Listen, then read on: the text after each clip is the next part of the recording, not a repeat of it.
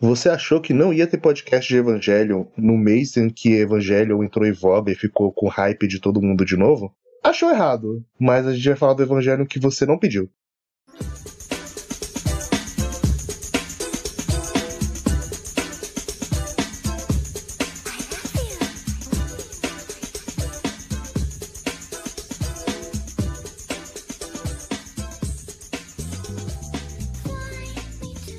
Olá, pessoas bonitas! Sejam bem-vindos mais um Quatro Quadros, aquele seu podcast de análise de mangás em até 4 minutos. E o mangá que nós vamos falar hoje é Neo Genesis Evangelion Girlfriend of Steel também conhecido como New Genesis Evangelion Angelic Days ou The Iron Maiden Second. O mangá ele foi publicado pela Conrad em 2005 aqui no Brasil e eu lembro de quando criança sempre ver aquele mangá nas bancas e nunca comprar porque eu achava as capas simplesmente horrorosas. E já que estamos no mês de hype de Evangelion, eu fui atrás por curiosidade e ver do que, que se tratava. E eu estou bem surpreendido, não positivamente. Eu lendo a primeira vez, eu tava pronto para falar para vocês que essa história não tem absolutamente nada a ver com Evangelion. É só uma coisa spin-off e esquece Evangelho original. Mas olhando melhor, se você forçar a barra, ele tem bastante conexão com os temas de Evangelion, mas tudo trabalhado de forma bem pior. Evangelion Iron Maiden basicamente se passa num universo alternativo onde Evangelho é uma comédia romântica. É, é isso mesmo. Os personagens estão em contextos diferentes, eles têm personalidades muito diferentes. Então, por exemplo, a Asuka é amiga de infância do Shinji, toda meiguinha, que ama ele e meio tsundere, o que é muito estranho você ver isso logo depois de ter assistido o anime original. A Areia é uma menina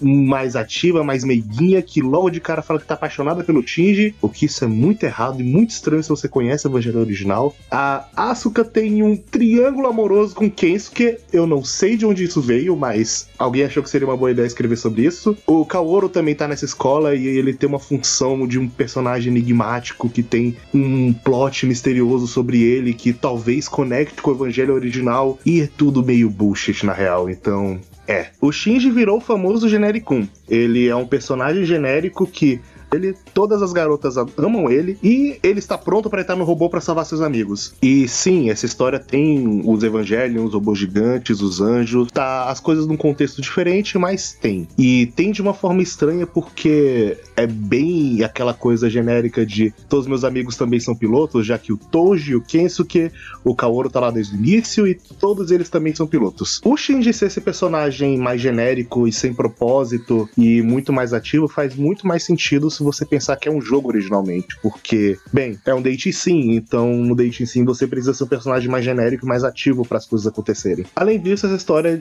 tem uma segunda parte que é sobre o Gendo e é muito ruim, não vale a pena falar, é tipo uma prequel muito estranha que tenta conectar coisas com Kaoru no passado e é só meio zoado pra não soar tão escroto e só falando mal. Teve alguns momentos que eu genuinamente me diverti e achei legalzinho, mas não foi por causa do mangá em si, mas porque eu gosto daqueles personagens e ver eles especificamente naquela situação, independente do contexto, me deixaria mais felizinho. Mas o que mais destaca nesse mangá são os traços de aprenda a desenhar seu mangá que você encontra em qualquer banca da vida. É bem genérico, é bem torto, é meio feio pra caralho. Mas aí você me pergunta, pô, se isso é uma história de Evangelion mais genérica, mais feia, com traço ruim, por que eu devo ler isso? E a resposta é: você não deve. Tá bom, a gente vai falar de Evangelion de verdade no mês que vem, tá bom? Beijos.